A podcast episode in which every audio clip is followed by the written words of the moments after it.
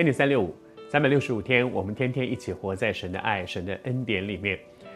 这段时间，我们分享到约瑟的人生，这个做梦的人，但是上帝带着他的人生一步一步逐梦踏实，逐那个约瑟自己的梦吗？我想约瑟不会计划他的人生是这样，但是那个逐的是上帝对他生命当中的计划。谢谢主。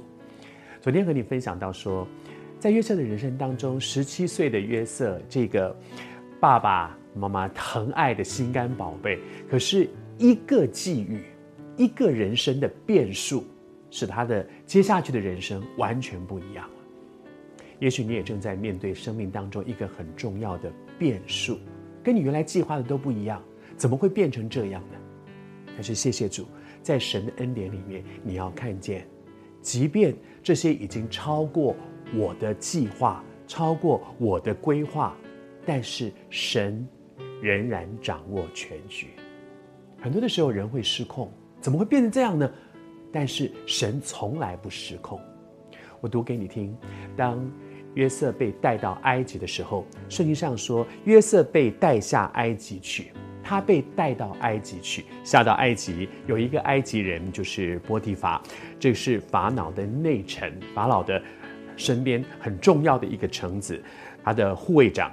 他说，他从那些把他带下来的以实玛利人手下买了他去。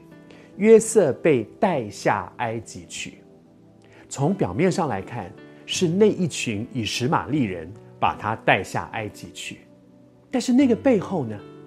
是上帝的手，是上帝让他去的。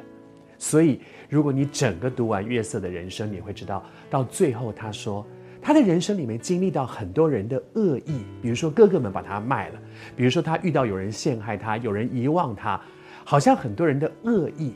可是约瑟回过头来看，说：“我现在知道，原来那是神的美意，神的美意本是如此。”谢谢主。是谁的手？是上帝的手。我小的时候常常唱一首诗歌，叫《有一恩手》。他说，在我们的人生当中，有一件、有一个看不见的一双手，好像好像那双手隐隐然在带领我走人生的路，在人生的那个各个不同的际遇当中，神就是一步一步、一步一步带我们往前去。你看不见，你看不见神的手，但是。当你闭上眼睛，回头想一想，你会发现，真的耶，就是有一双上帝的手，而且很有意思哦。这里讲到，波提法把他买了去，为什么是波提法？神早有安排，因为他必须跟着波提法，因为只有波提法才能够带他后来进到法老的监牢里面去，而才会有后面故事的发展。神是编剧。